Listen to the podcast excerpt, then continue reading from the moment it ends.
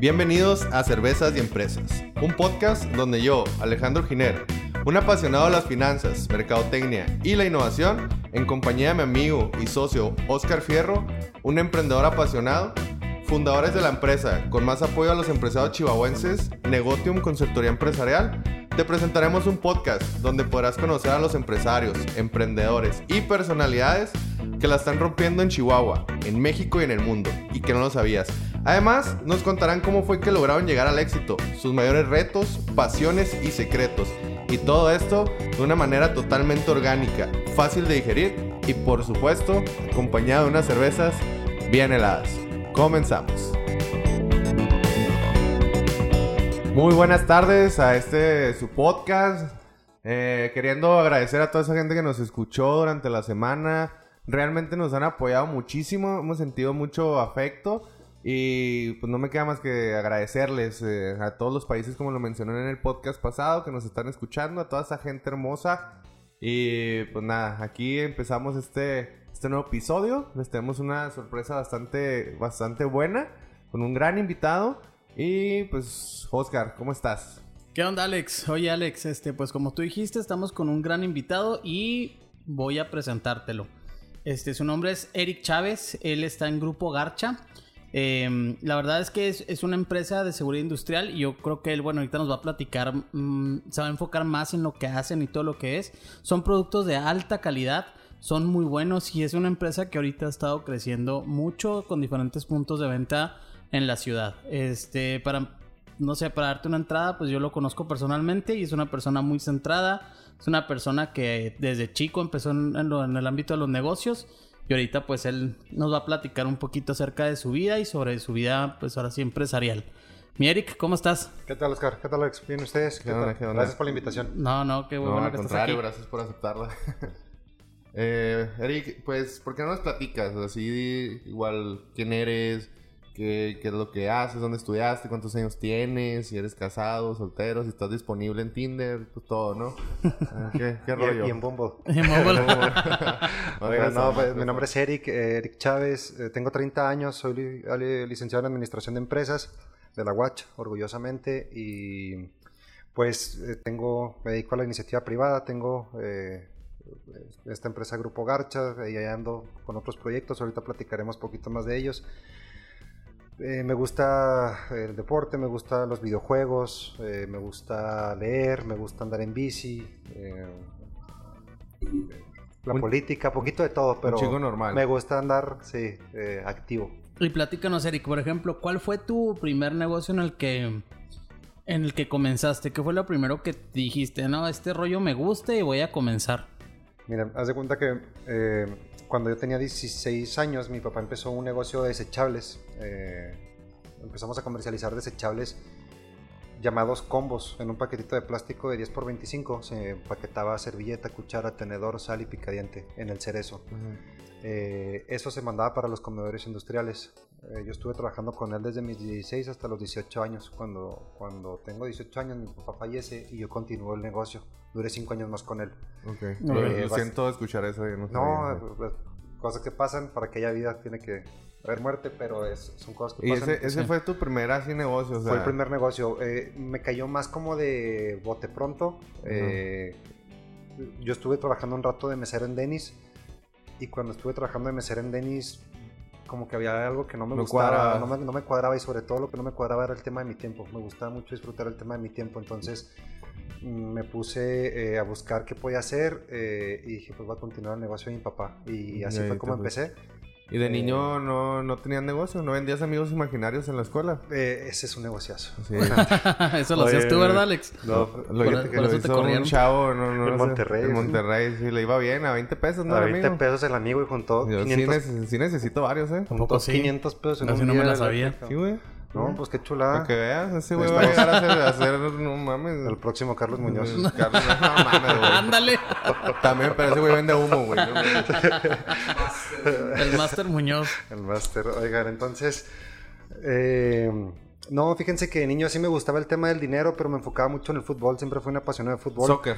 Fútbol, soccer. Y siempre era el niño que llevaba ¿Qué el balón. equipo? A ver, a ver si nos acabamos ahorita el podcast Eso sí, o no. soy, soy bien básico. Me, me gusta el. América y el Real Madrid y los Yankees. Señores Lakers.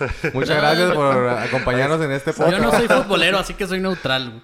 Oigan, entonces, eh, pero lo que sí es que como siempre era el niño del balón, me lo habían prestado para los demás y ahí sí cobraba. Ah, tú eres el payaso que no les prestaba el balón. Claro, güey. No me juntan, no se los presto, cabrón. La depreciación del producto y todo. Sí, claro, claro, desgaste, claro. Y no por patada. por patada, sí, te cobro un peso por patada. No, qué negociado. y es que yo siempre he dicho, Mire, que, que muchas veces la gente que se dedica a los negocios, así como tú y, bueno, pues también como nosotros, pero más que tú, pues ahorita que tienes una empresa ya estructurada, más muy grande en, en su giro este, siento que lo traen en la sangre. Yo me acuerdo que también tengo un amigo que él tiene un negocio en la central de abastos y él, yo me acuerdo que desde chico, porque lo conozco de secundaria, te vendía plumas, te vendía lo que sea, hasta las grapas que tirabas en el suelo, te las volvía a vender el güey. O sea, siempre, siempre fue así y hasta la fecha es, negociante, es muy bueno. Es que es gente que, que una que lo trae en la sangre o dos que se lo inculcan y, y en México considero que no tenemos esa cultura de eh, hay una cierta cultura como de rechazo hacia el dinero. Tenemos muchas frases muy acuñadas en nuestra sociedad que no permiten que haya como cierta prosperidad. Por ejemplo, el Dios proveerá. O Jesús, o, Jesús o, así como... Es pobre porque quiere. Es pobre, porque quiere. O, el, que es rico es, malvado y el pobre es bueno. Entonces son varias cosas que, digo, están muy acuñadas dentro de este tema. Oye, y algo que dijiste ahorita que me gustó mucho y que, que a mí me pasó muchísimas veces es este que no te sentías a gusto en, un empleo. O sea, estás, o estás trabajando y de repente tu mente se desaparece y ya está en otro mundo porque simplemente no quieres estar ahí. O sea, no cuadras. No cuadras dentro de ese status quo y, y, tu, y tu cuerpo, tu, todo lo sabe, ¿no? Te quieres salir. Que, que, básicamente es lo que estabas diciendo. Entonces, eh, bueno, agarras las riendas del negocio que tenía tu papá y, y de ahí empiezan, ¿no? Sí. ¿Qué, Cuéntanos, ¿qué siguió? Eso fue a los 17, pues, ¿verdad? A los 17 años. Empecé a los 17, casi por cumplir 18. Eh, duré 5 eh, años con la empresa eh, hasta el 2000, finales del 2012, principios del 2013. llegando a ese momento, la verdad es que fue un muy buen negocio, pero me maladministré. Me, me empezó a ir muy bien y cuando no te va bien, cuando te va bien, estás muy joven y no tienes a alguien que te jale la rienda. Sí es complicado el tema de la administración del dinero. Sí, claro. Y eso fue lo que me pasó a mí. O sea, la, estructura financiera, ¿no? Sí, no, no sabes ni, ni, en qué gastarlo, ni, siquiera tenía un sueldo que me ayudara a separar mis gastos de la empresa. Entonces yo gastaba lo que yo necesitaba y como pues lo que necesitaba era tan amigo como pues, lo que pudieras hacer mañana. Entonces... Sí, claro. o sea, no, no, no, no ni siquiera el dinero de la empresa ni el tuyo. O sea, no, nada. Tenías una mezcla, este, pues, que a todo le sucede, ¿eh? Que a todo sucede. Y, ahorita me voy a tomar la, la oportunidad de hacer un, este, eh, un comercial ahí de nuestra empresa. A todos los que se sienten o se sintieron igual que Eric o que están empezando y que van por ese camino, acérquense a nosotros aquí a Negotium. Nosotros les vamos a ayudar a que exactamente aprendan eh, tanto educación financiera y si no quieren aprender, pues nosotros les, se las llevamos, como quien dice. Oye, es, este, muy importante. Es, ¿Quieres preguntar algo? Sí, ¿no? bueno, no preguntar, no, más bien iba a decir que eh, es muy importante lo que dice Eric porque también este con, con el negocio que, que yo tengo aparte de, de contigo, Alex, pues en un inicio también, o sea, te pierdes y no sabes qué onda. Entonces empiezas a ver que lo importante que son las finanzas y llevar una administración buena. Este, si no lo haces, la verdad es que te vas para abajo, te hundes o simplemente no haces crecer tu negocio. No, y no hay dinero que alcance. La verdad es que eh, podrás así ganar 100 pesos o ganar 100 mil y, y, si no lo administras, si no haces un buen uso de ese recurso, porque a fin de cuentas el dinero es no es más que un recurso, pues pues es que las finanzas, eh, o sea, por ejemplo, la operación pues son las piernas, ¿no? Los brazos de, la empresa, eh, la contabilidad pues a lo mejor es, el corazón, o sea, pero las finanzas son la columna vertebral. Y si no tienes una buena columna vertebral firme y sana, pues no caminas, no te mueves, prácticamente estás muerto. pero no lo sabes hasta que hasta que intenta, hasta que cada vez vas caminando, caminando y cada vez menos y menos hasta que te caes, ¿no? Oye, Eric, eh, ¿y luego qué siguió? Cuéntanos. Eh, bueno, eh, se viene un tema en el 2013. las maquilas hicieron un consenso a través de Index de, empezar a mitigar a través por el cambio climático, de empezar a mitigar desechables. Mis productos eran 100% desechables, entonces empecé a perder clientes, mis clientes más fuertes. Llegó un punto en que sí tenía venta, pero la, operación ya no se mantenía ni siquiera para, o sea, ni ya no era redituable, no era atractivo el negocio. Eh, llegado a este punto, y por la mala administración que había tenido, no tenía, tenía muy poco dinero ahorrado. Entonces, eh, en, una, noche de copas ahí con un buen amigo, Roberto, que hoy es su cumpleaños, te mando un, abrazo. A mandarle un, gran abrazo a, a Kawis, a Roberto. Felicidades, Kawis.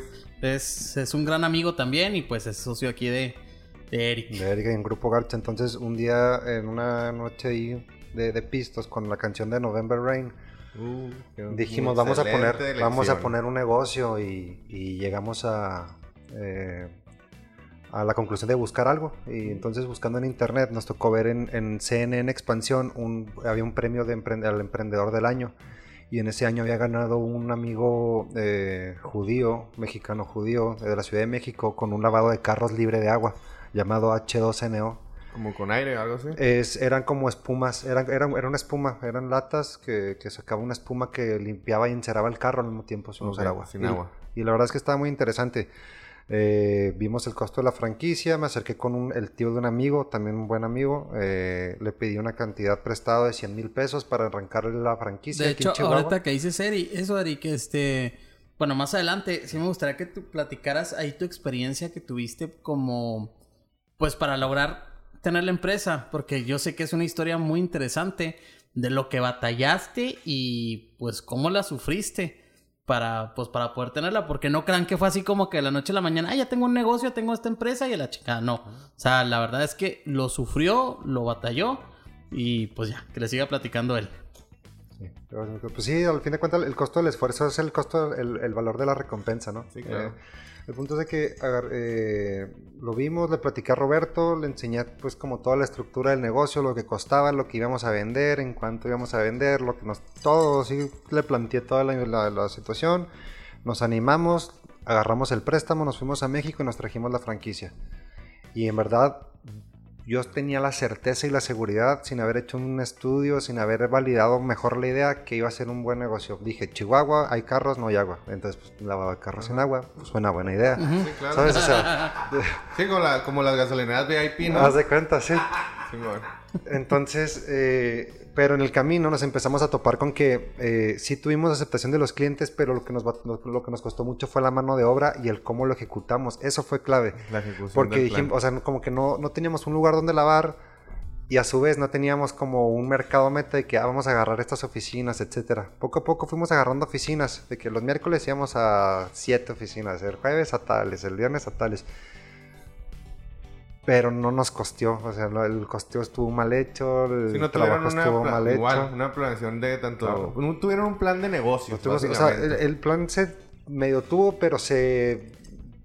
¿Cómo te diré? Se, mal, se, mal, se mal ejecutó. Se engañaron ustedes exactamente, con los números. Nos, ajá, no, o sea, como que nos contamos una historia que no estuvo muy apegada a la realidad. Y, pasa mucho, ¿eh? O sea, por, por, por, enamorarte tanto de tu idea y por amacharte tanto a tu idea. Estamos platicando la, otra eh, pierdes como, no sé. Sí, pierdes el, norte, ¿no? Porque, y, yo siempre lo digo, eh, este, existe algo que se llama, un libro que se llama Mom's Guide, que básicamente es lo que te dice, o sea, ¿Por qué Mom's Guide? Porque tu mamá siempre es la que te va a decir que tienes la mejor idea del mundo. Siempre va a ser el cabrón más bonito para Ajá, entonces cuando tienes una idea. Es como la tía cuando te dice que tú eres muy guapo y que la madre no es así. Oye, pero pues si tú eres guapo, güey. O sea, sí. Yo estoy papazote, mijo, no cuál guapo. Pero sí, básicamente, eh, le preguntas a tus amigos, a tu familia y todos de que no mames, claro, yo, yo, yo soy, voy a ser uno de tus clientes, contémplame. Entonces, a la hora de que metes los números, pues metes los números como si fuera a funcionar todo bien. Claro. Pero realmente, y esa es una recomendación que yo se los doy a la hora de hacer una planeación, hagan la planeación totalmente pesimista. Como si no fueran a tener clientes, como si fueran a batallar un friego. Y realmente pónganse a ver cuánto les cuesta ese proyecto. Al final les va a costar más y se van a preparar para ese costo extra, ¿no? Entonces, eh, digo, tú ya lo sabes porque tú, tú, aprendiste a la mala, ¿no?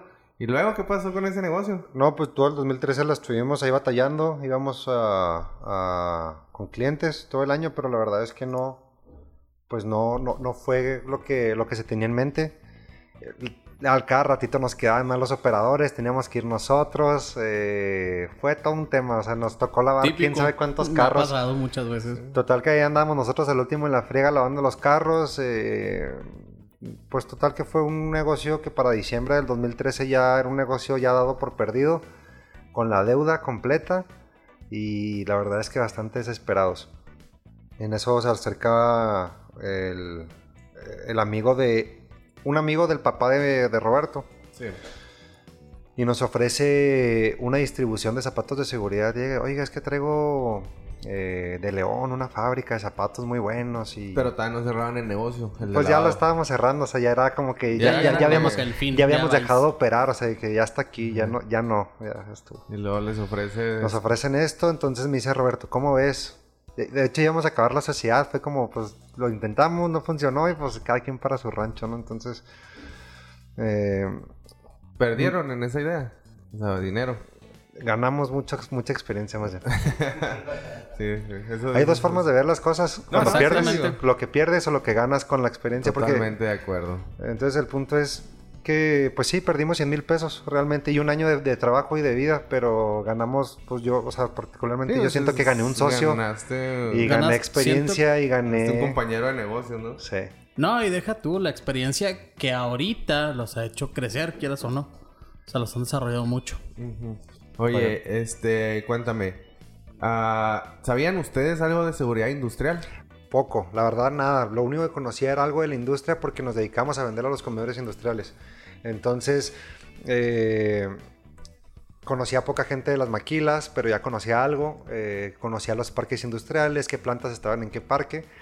Pero fuera de eso, yo no sabía para qué era una suela de tales características, para qué era un casquillo de acero de policarbonato, para qué era un respirador o no era, o para qué era un no sé, un guante o no era. ¿Me explico? O sea, no conocía nada. Ni, ni siquiera conocía marcas, ni proveedores, ni nada. ¿Lo aprendiste con la experiencia? Con experiencia y preguntando.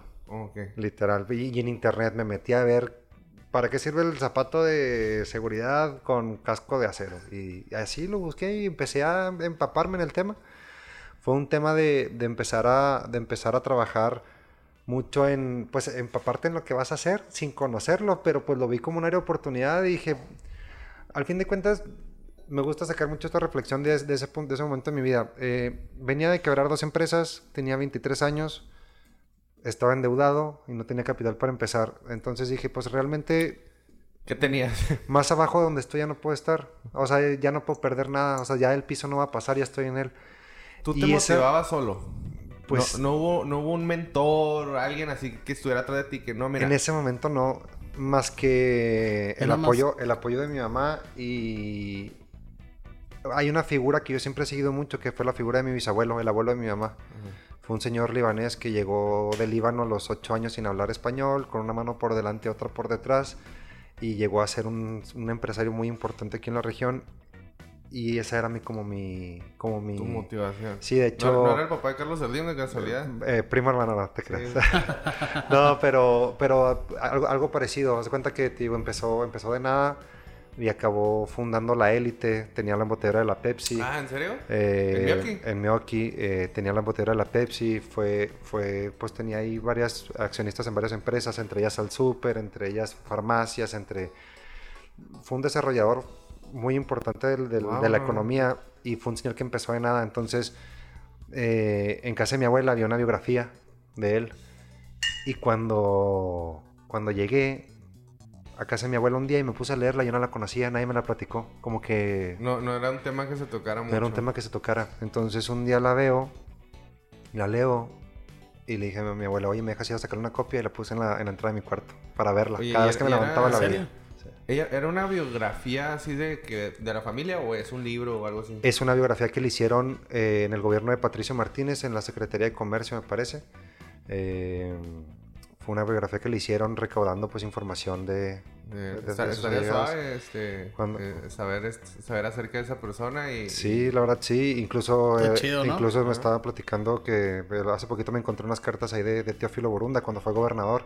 ¿Ah, tenían muy buena amistad y me estaban platicando la historia de que en ese momento el gobierno no tenía para financiar el canal cuando todavía San Felipe del canal para acá no existía nada.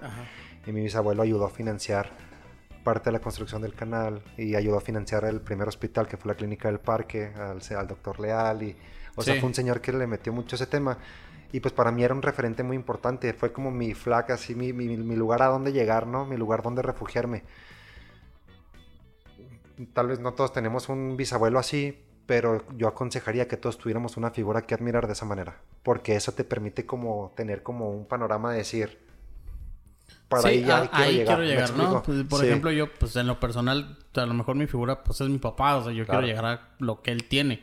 O sea, es más o menos, no sé, por ejemplo, tú, Alex, o así, pero yo creo que sí es muy importante tener como que una meta y a dónde quieres llegar o qué quieres lograr más o menos. Exactamente. Fíjate que yo nunca he tenido como que alguien así, como, como, así de que quiero llegar a ser como él. Como él. No sé, no sé por qué, si realmente, o sea, o sea, tampoco no es como que no, no vea a las personas y que diga, no, pues, está chido cómo es esa persona.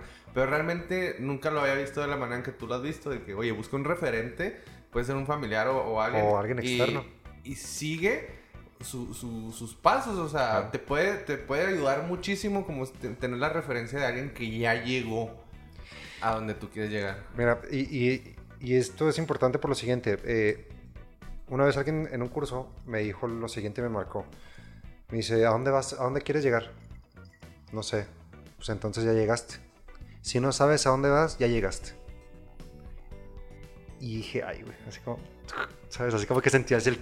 A ver, vamos, a, sí. vamos, a acuñar esta frase, a ver, ¿cómo, ¿cómo, era? Si no sabes a dónde vas, ya llegaste. Si no sabes a dónde vas, ya, llegaste. Es muy buena, ¿eh? La neta es muy buena. Sí, porque, porque hoy puede ser una cosa, mañana puede ser otra. Pero el establecerte un objetivo, seguirlo, ser perseverante, ser, pues sí, cuchito de madera, eh, te, te, va a llevar ahí. Fíjate, qué, qué buena frase. Por ejemplo, mi Erika, ahí otra pregunta. Para ti, ¿qué es lo más importante para tener un negocio? O sea, para así como que no sé si decirlo como valor, pero qué cualidad debes de tener para tener un, negocio. Este, para ser empresario. Para ser empresario. O emprendedor o lo que quieras, pero ¿qué es lo que tienes que tener? Por ejemplo, en, mi, en lo que yo te puedo decir y es lo que platicaba un día con Alex, para mí es muy importante la perseverancia. Cañón. pero eh, no sé. prácticamente esto, el eslogan, para ya sé que casi nunca lo ponemos, pero aquí el podcast es, eh, no sabemos cuál es la clave del éxito, pero pues juntos la, la, descubriremos. Y, siempre se los preguntamos a, a, los empresarios porque realmente queremos saber en cada uno de esos empresarios qué es lo que tienen en común para saber cuál es la clave de, de ese éxito. Que los lleva allí. Que los lleva ahí. Entonces, para ti, ¿cuál, ¿cuál es? Puede ser una o varias, ¿eh? No... Pues mira, eh, creo que puede, un empresario puede tener diferentes características y no, no, siempre se tienen que parecer unas de otras. Pero una, marca tener los objetivos bien claros, saber a dónde quieres llegar. Dos, la perseverancia. Y tres, cuando estés más jodido que nunca, no, no rendirte. ¿Sabes? O sea, decir, porque una, o sea, al fin de cuentas eso te lleva a la perseverancia. Pero sí existe el premio para los que no sueltan lo que quieren agarrar. Oye, sí, no este, rendirse nada más porque sí. ¿Tú qué piensas? Porque eh, mucha gente va a decir, a lo mejor gente que ya pasó por o está pasando por esto. No a veces tampoco es mala la, la, la perseverancia a ciegas. O sea, que, de que por tener esa motivación, sabiendo que, les, que ya llevan dos años, que les va mal, y, ellos están con que no, no, no, es que eh, yo me voy a esforzar, me voy a esforzar, me voy a esforzar. A veces tampoco no es malo como que, tener eso. O sea, ¿qué, qué le, qué recomiendo? ¿Cuándo es el punto que tú dices, esta perseverancia sí funciona? ¿Y cuándo es esta perseverancia ya no funciona? O sea, cámbiale. Híjole, yo creo que es un tema de feeling. Por ejemplo, con el tema de lavado a medio año, nosotros decíamos, ay, güey, esto como que ya está valiendo madre, ¿no? No, y vamos, lo a sientes, ¿sabes? vamos a darle un ratito más hasta que llegue un punto que dices, ¿sabes qué? Esto no. Pero no porque eso no te sirva, no quiere decir que no puedas hacer otra cosa. O no, no sé, yo siento que es un tema mucho de feeling. Ya, ya te puse en jaque. No, no, pues es que, es que sí es un tema de, de que cada, o sea, es que no creo que exista un un punto exacto que tú digas aquí. ¿Me explico? O sea, que aquí ya no, ya no o sea, porque, perseverante. Porque, por ejemplo, y, y, porque, por ejemplo, si yo hubiera cerrado un mes, dos meses, tres meses antes el lavado, probablemente la idea, para cuando hubiera llegado la, la idea, la oportunidad del zapato de seguridad, ya ni siquiera Roberto y yo seríamos socios, ¿me explico? Sí, o sea, entonces es un tema de... de timing también, ¿no? Sí, o sea, se da y... Ahora sí, como dice, ¿no? También por algo pasan las cosas. Entonces, eh, yo por... A lo mejor déjame traducirlo en esto. Eh, sé perseverante hasta que... Eh, en caso de que... Claro, cuando te está yendo mal. Sí. Sé perseverante hasta que, que veas una oportunidad. Por ejemplo. O sea, de repente te puede llegar una oportunidad eres perseverante con tu negocio, pero te está yendo mal, cámbiale. Cámbiale. ¿Algo así? Cámbiale, sí. O sea, no, o sea, no porque no te funcione algo quiere decir que seas malo para... Para todo. Para todo. O sea, porque por, probablemente te está yendo mal por muchas circunstancias, porque ese producto no es en ese momento, porque estás más arriba por algo, porque... Sí, sí. O sea, hay muchos factores que no puedes dictaminar que eres tú. Eh, entonces, pues yo lo que recomendaría, por ejemplo, en mi caso fue la tercera y luego después de la tercera tuve una cuarta que volvió, volvimos a salir mal. Y aunque, tú ya hubieras tenido éxito. Exactamente, o sea, te digo, hay cosas que pues por porque hay, sí, hay variantes que no controlas y, te dan en la torre. O sea, sí, no, no, no sabes. Sí, realmente el porcentaje no, no, no lo puedes determinar así. Por ejemplo, nosotros cuando empezamos Garcha empezamos con el zapato de seguridad y uniformes. Okay. No, era, no era equipo de protección desde un principio. Volviendo al, caminito. Sí. Este, no, pero es importante eso porque, o sea, eh, o sea, fíjate cómo comenzó y cómo, o sea, la evolución más que nada, o sea, lo que ha tenido. Eso es lo, lo que me interesa mucho que la gente escuche. Por ejemplo, cuando empezamos, pues nos trajimos el zapato, pedimos un préstamo de 30 mil pesos. ¿En dónde? Con un conocido. Ok, amigos. No seas metiche. 30 mil pesos. Para saber no, la gente dónde se puede acercar. Eh, 30 mil pesos. Eh, pedimos un pedido de zapatos y nos quedamos un dinerito. O sea, básicamente el muestreo de zapatos y nos quedamos un dinerito para trabajar. Empezamos a vender. De repente dijimos, pues bueno, puede ser buena idea vender uniformes también. Porque pues muchos clientes, todos nuestros clientes utilizan uniformes. Sí, claro pues nos dimos cuenta que el, el, uniforme era lo que menos nos pedían y nos pedían más chaleco, nos pedían más casco, nos pedían más guante, más lente, etc. Y cuando notamos esa como esa esa constante, dijimos, pues la andamos regando con los uniformes, vámonos al equipo de seguridad. Oye, pregunta. ¿Se, ¿Se, volvieron a aventar al ruedo así como si nada? ¿O realmente, o sea, con, en base a su experiencia pasada, ya, ya sabían los pasitos que se tenían que seguir? Mm, eh, no, esto fue completamente nuevo porque era otra industria, era otro cliente. Eh, acá todas las ventas en, la, industria son a crédito, son con muestras, eh, o sea, es un proceso de venta muy diferente. lo que sí es que yo ya lo conocía, ya tenía como una noción de lo que, de lo que era trabajar en la industria, entonces eso nos ayudó bastante. Súper bien. Eh, bueno, y luego le sigues, eh, hallaron el caminito, empezaron a determinar ciertos factores. Duramos dos años en ese proceso, así como de... Eh, duramos, tardamos como seis meses en aprendernos el caminito de la venta. Lo pasamos, empezamos a vender cada vez más. Nada más tú, tú y socios. Teníamos, er, éramos tres socios al principio. Roberto, Humberto y tu servidor.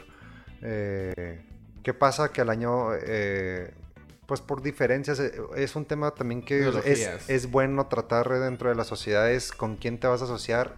Mm, y ya lo dije en el primer episodio.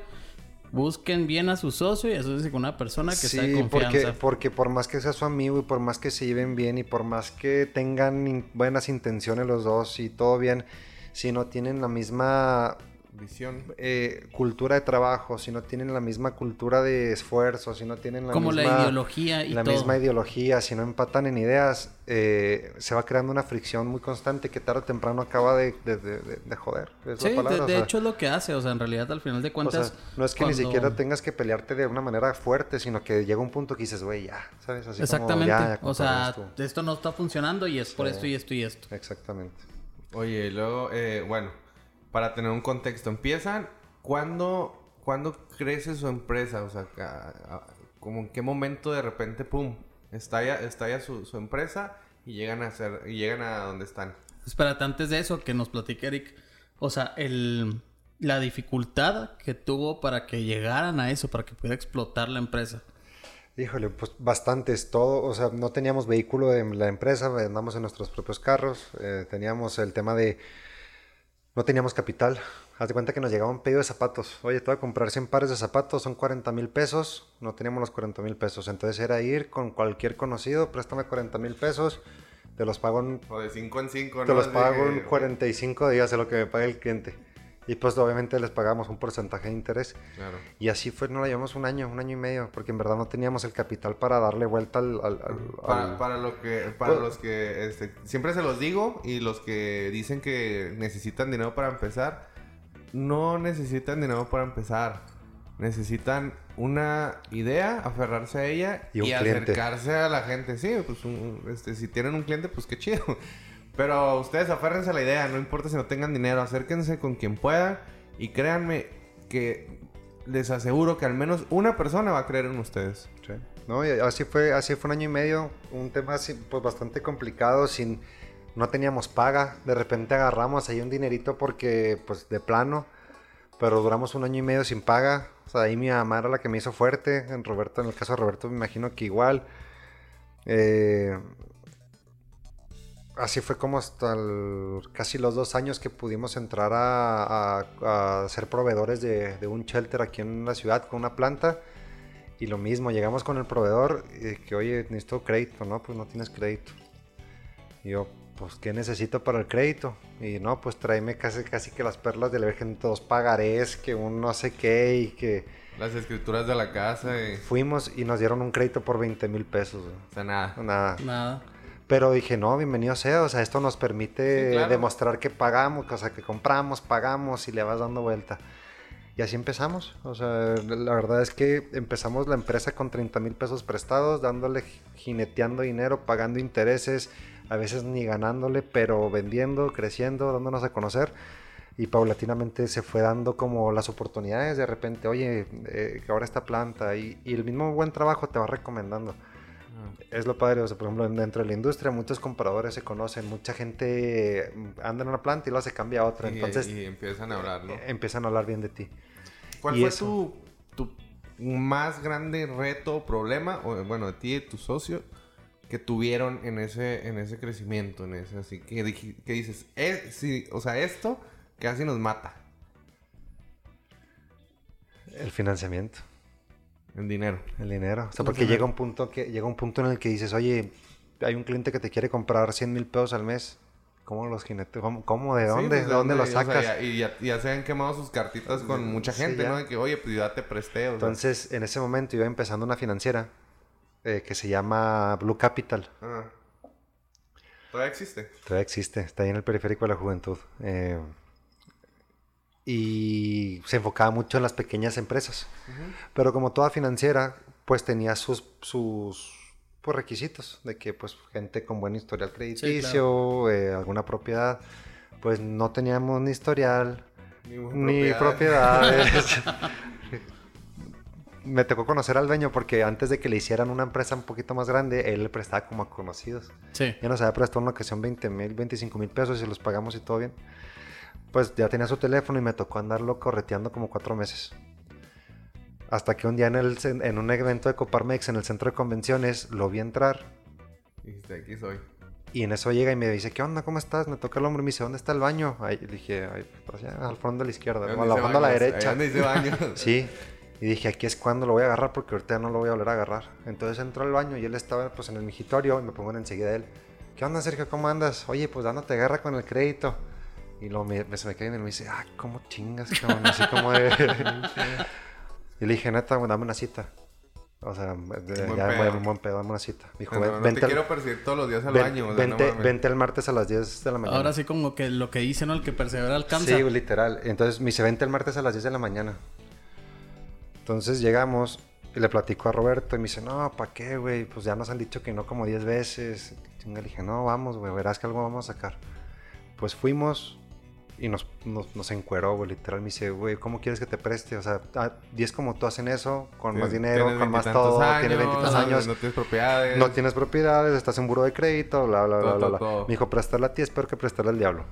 Mm. Le dije, estoy de acuerdo. Le dije, Lo que sí es que le dije, si no jodiera de esta manera, no llegaría a donde quiero llegar. Le dije, yo quiero llegar a algún lado. Y se me quedó viendo y le dijo a la gente, como a su gente, de que, ¿saben qué? Yo le voy a prestar personalmente el dinero. Y dijo, nomás porque te veo las ganas y porque te veo esa perseverancia. Y así fue. Ya no te quería tener ahí. Pues, igual, pero... No, no, pero, pero, funcionó. pero funcionó. Claro, Entonces, güey, a lo no, que- y, y, y, pues velo, o sea. A lo que va el tema es de Sí, que, de que tuve que llegar a ese extremo para poder conseguir el financiamiento para que la empresa pudiera seguir avanzando, porque si no, no lo iba a hacer. Sí, o sea, básicamente ya ahí bien llega a un punto muerto. Sí, o sea, de que ya no crecemos más porque ya no tenemos cómo crecer. Ok. Me explico, o sea, podrás tener clientes, todo, pero no. Entonces, así fue como empezamos y paulatinamente fuimos empezando a, a caminar con más clientes, con... eh, Eso nos permitió mucho ¿Y, y crecer. lo, lo siguió apoyando él o...? Sí, o- seguimos trabajando como tres años. Ya después se venció el crédito y en ese entonces ya no nos convenía tanto Sí, ya, te- continuarlo. ya- ya entonces tenían capital propio, ¿no? ya teníamos un capital para seguir, para seguir operando y... ¿Cuán- eso ¿Cuántos años tiene la empresa? Acaba de cumplir siete años. Siete años. Siete años. Empezamos en eh, principios del 2014. Y ahora sí, mi Eric, más o menos como comercial, este, pues háblanos un poquito de lo que ahora sí, de lo que venden, de lo que hacen y los puntos de venta, lo, pues dónde están ubicados, todo eso. Sobre todo porque la- para que la gente lo conozca y sobre todo porque a lo mejor hay gente que puede buscar hasta proveedores de seguridad industrial y todo. Claro. Y la verdad, yo se los digo, este, por, por mí, yo he comprado sus productos. eh, yo estuve trabajando en maquiladora bastante tiempo y trabajé con ellos. La verdad es que son productos de muy buena calidad, muy alta calidad. Y pues son, ya están conociendo a uno de los dueños, lo que es la responsabilidad que tienen y todo. Entonces, pues para que los conozcan más que nada. Ahora sí como, como comercial. Claro. Pues mira, eh, la línea básica es todo el equipo de protección personal, cómo vestir al empleado desde los pies hasta la cabeza, con todas las necesidades según la actividad. eh, desde orejeras, cascos, lentes, cubrebocas, eh, chalecos, fajas, calzado. Y nos hemos ido especializando poco a poco en otras áreas. Por ejemplo, traemos un área para cuartos limpios. Las áreas de cuartos limpios son para más, más insumos, que son productos de industria médica, son Sí. productos de industria aeroespacial, donde, no neces- donde necesitan que no... Son como espacios controlados donde no puede haber más de cierto número de bacterias por metro, haz de cuenta. Entonces empezamos a vender ese tipo de productos. Ahorita estamos entrando también a un tema de abrasivos. Eh, estamos haciéndonos fuertes en esa área. eh, abrasivos para desde pulir, cortar, desbastar, para todo tipo de industria. Entonces, eh, esas son las áreas, principalmente equipo de protección personal y MRO. Eso por ese lado de, de- del ¿A grupo todo tipo Garcha. de clientes vendes? Todo tipo de clientes, todo tipo de industria. Al menudeo, al, Sí. al mayoreo. Principalmente mayoreo. eh, actualmente el próximo mes estamos por abrir dos tiendas eh, aquí en la ciudad de Chihuahua. Una ubicada en Américas y Washington, enfrente del Parque Industrial. Y la otra ubicada en la Miguel de Cervantes, por el Quijote, en el Parque Industrial Chihuahua. Eh, la, la del norte la abrimos para el 16 de septiembre tentativamente. La de Américas para finales de septiembre. Eh, ahí los cerca esperamos de para que nos Textro, ¿no? Más o menos. cerca de Textron. Sí. Eh, haz de cuenta que pasas Textron, pasas el Quijote y antes de llegar a la Dostoyevsky, a la glorieta de la Dostoyevsky, hay una plaza con un cafeño. Estamos ahí enseguida Ah, del ya sé. cafeño. Entonces ahí vamos a estar. eh, es- esas tiendas se hicieron justamente para darle el servicio al menudeo y para darle un mejor servicio a nuestros clientes, a las plantas. O sea, decir, oye, ya no te tengo que eh, esperar al repartidor. O sea, ya tengo el material aquí enfrente, te lo entrego en 15 minutos. Ok, no Eh, Súper. es para darle una facilidad, una agilidad. Claro, más muy- logística. Sí, y, y un valor agregado al cliente, al comprador de que te lo compro y me lo traes. De que Sí, claro, casi, en casi caliente. que ya. y sí. luego es algo que siempre pasa con los compradores, ¿no?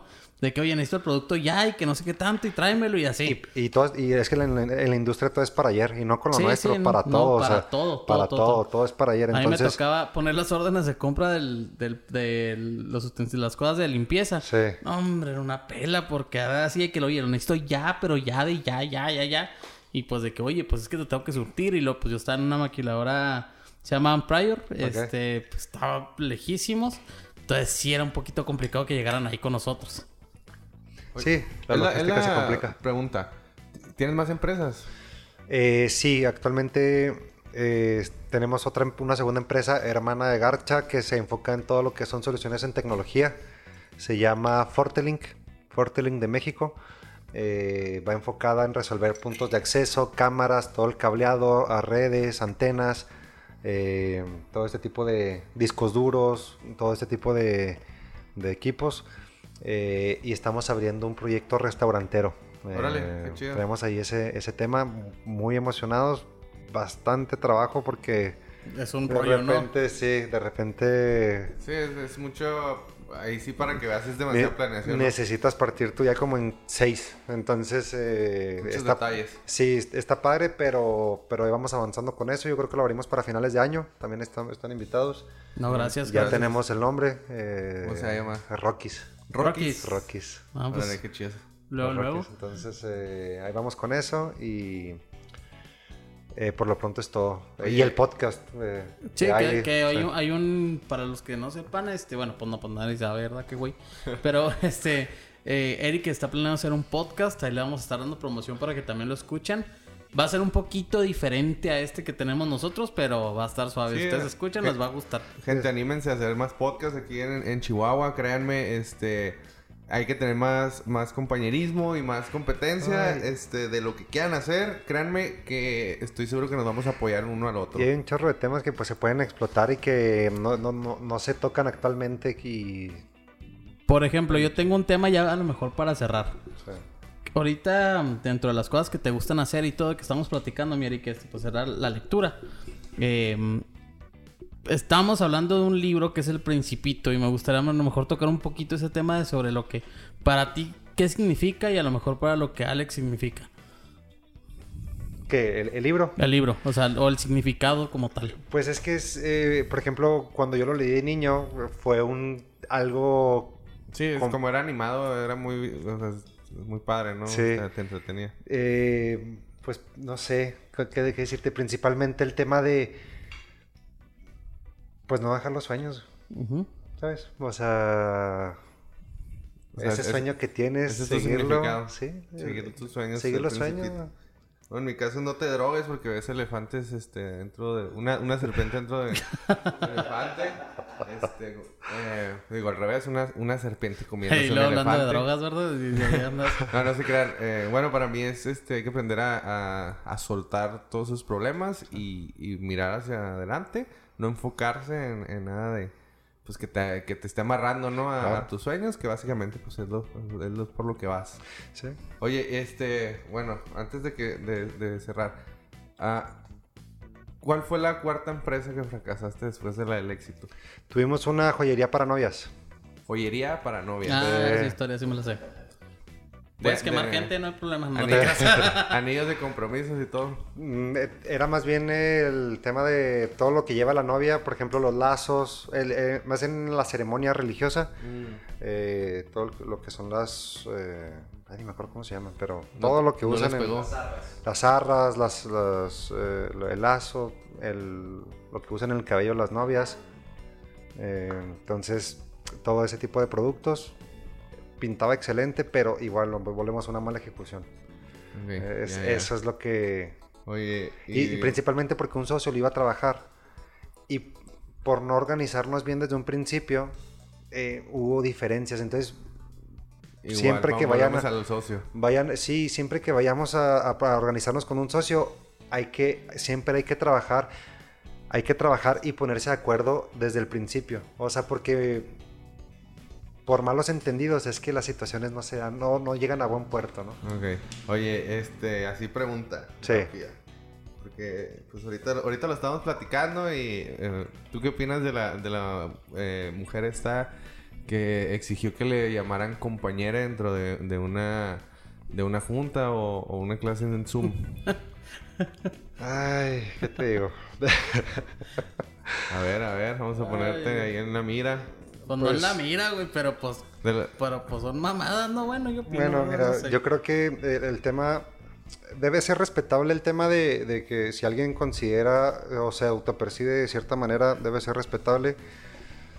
Mm, me parece que el lugar era, era, eh, no era el correcto. no era el correcto porque se Ni estaba la tra- manera de decirlo, ¿no? No, y mira, se estaba tratando un tema sobre el huracán, soluciones para el huracán, de que en Veracruz, donde hay gente que necesita en verdad ayuda. Y robar foco de esa manera me parece que no es, o sea, ni siquiera... Se pierde el objetivo. Exactamente. Y segunda, el tema pues de la autopercepción me parece válida pero me parece que debe tener un límite. Por lo que estamos platicando ahorita, una, y lo compartí en Facebook, de hecho. Eh, déjenme se los leo. Mm. Y sí, o sea, la verdad es que siento que, así como dices, ni fue el momento, ni fue la forma, o sea, porque en realidad, pues fíjate, en realidad lo que sirvió fue para hacerse como que viral ese video, ¿no? Al final de cuentas, pero no fue la pero no Fue o sea, no era lo que... Y, el, tema del no binario, eh, o sea, de repente sentirte o género fluido, este tipo de situaciones, te digo, deben de ser respetadas. Me parece que todo debe ser respetado y debe existir la libertad. Sí, totalmente. Lo que no debe existir es la autoimposición a las, a las personas, a o sea, Exactamente, no cortar la libertad del otro por, por una subjetividad. Eh, estaba viendo una noticia donde un, un, violador dice ser transgénero, o sea, lo acusan de violación, ella estaba acusada de violación y, él en el juzgado eh, dice que es transgénero y pide ir al lugar de, al, reclusorio de mujeres porque él se considera una mujer, lo cual se le concede y dentro del reclusorio acaba violando a cuatro mujeres. Entonces, eh, hay, que, hay, que, hay que tener cuidado con ese tipo de situaciones y no, y no tomarlas tan a la ligera socialmente porque, digo, hay casos puntuales, pero son complicados. en cuestión social, podemos asumir que pues que no tiene nada de malo que la gente quiera hacer lo que quiera, ¿no? No. Pero en cuestión de eh, tanto legal como de normas eh, ya más específicas, pues, pues realmente la, ahorita al menos esta época no está hecho. Ya entra mucho el sentido común, ¿no, Alex? O sea, sí, yo también estoy de acuerdo en que tiene que existir una libertad y estoy de acuerdo con todos los, los no sé, panoramas que existen. Pero de cierta forma sí tienes que tener como que un sentido del, de lo que estás haciendo o de las cosas que están bien del momento. O, están Ajá.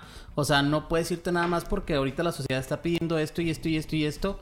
Digas, o no, es que tengo que hacerle caso. O sea, no, o sea, tienes que tener como un cierto sentido común de lo que puede llegar a suceder. Sí, como dice mi, mi compañera, este, pues, pues necesitamos, básicamente lo que estás diciendo es que debe haber prioridades, ¿no? O sea, prioridades, las prioridades sociales eh, ahorita, pues, como lo han sido siempre, pues son las prioridades económicas, prioridades, este, eh, laborales y de cierta manera, pues, enfocarnos en esas cosas y dejar un poquito de lado la mente de, de, Televisa, las telenovelas, ¿no? De, pues, no, y, ver pendejadas. Y pasa mucho, por ejemplo, eh, el caso puntual del video, me parece que la persona se dirige a su compañera con respeto. Sí, claro. si, se, si se hubiera si supiera su nombre, se hubiera dirigido a, a ella por su nombre o a ella por su nombre, pero eh, pues al dirigirte tú con respeto hacia alguien, tú cómo vas a saber que esa persona va a reaccionar de esa manera, ¿no? Entonces es como un... Parecía una niña... Eh, parecía una niña quejándose, la neta. O sea, un berrinche. Pues y, y, realmente el compañero no es tanto que lo haya hecho por respeto. Porque te voy a decir algo. El compañero no lo hizo por respeto. Lo hizo porque le valía madre. O sea, él quería seguir, él quería seguir con el tema, porque era lo que él estaba ahí. Porque estaban tratando... O sea, él era así como que, ah, ok, te llamo compañero, sigue, seguimos. No, y porque están tratando un punto central más arriba del, más arriba que el individuo. totalmente, o sea, eh, realmente fue una, pues, pues, disculpen la palabra, pero fue una... Es como... Una mamada, güey, pues eso es lo que fue. Por ejemplo, nosotros en la entrada de, la, oficina tenemos un, triángulo que es, eh, es objetivo en el, en el, pico del, triángulo, objetivo, equipo, individuo. A lo que va, si estás platicando algo con un objetivo, pues se tiene que respetar ese objetivo.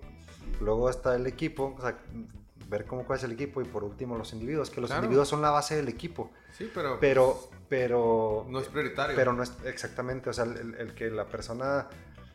Me explico, o sea, Oye, y así, este, porque ya nos hemos pasado un poquito de tiempo.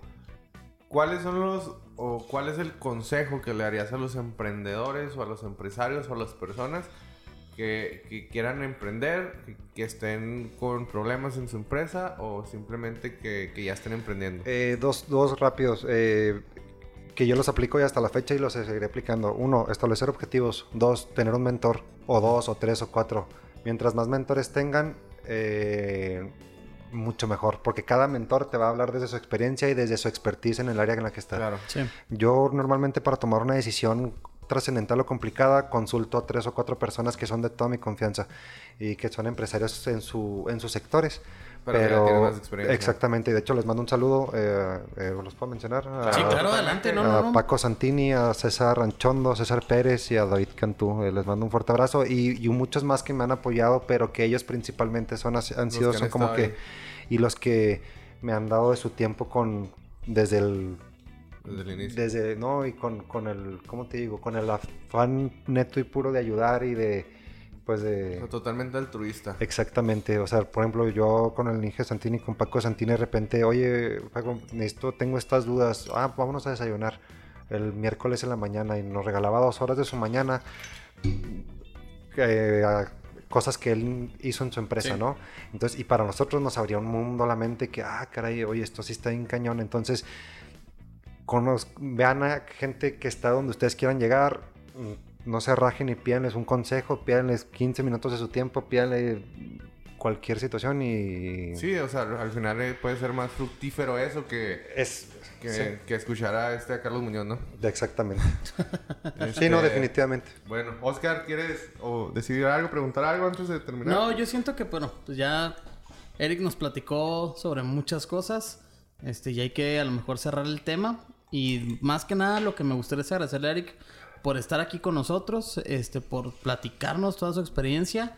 Este, ya saben, si buscan equipo industrial o, de cámaras y todo eso, pues pueden contactarlo. A sus órdenes. Este, eh, no sé si nos quieras decir ahorita antes de terminar, Eric, nada más las tus redes sociales para que la gente que nos escucha te pueda buscar. Claro. Y te digo, sobre todo agradecerte. Este, esperemos que próximamente podamos trabajar en otros proyectos juntos y pues la neta, darte las gracias de mi parte y de la de Alex, por parte de Negotium, por parte de Cervezas y Empresas.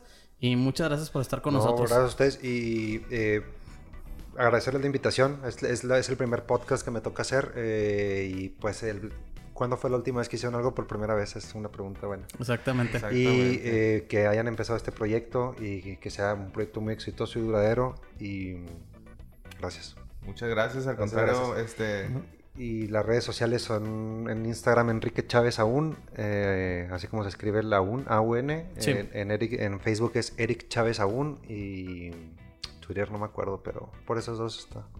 Excelente. ¿Y de, tu empresa? ¿De tus empresas? Grupo Garcha en Facebook y en redes, en, Facebook y en Instagram y todo junto. Y Forteling apenas estamos empezando con ese tema y Rockies igual. Excelente. Pues ahí, este, ahí vamos a avisar cuando ya esté eh, abierto el, Para que nos visiten, está muy rico. Propuestas nuevas, propuestas innovadoras, no hay algo así en Chihuahua, entonces eh, por allá los esperamos.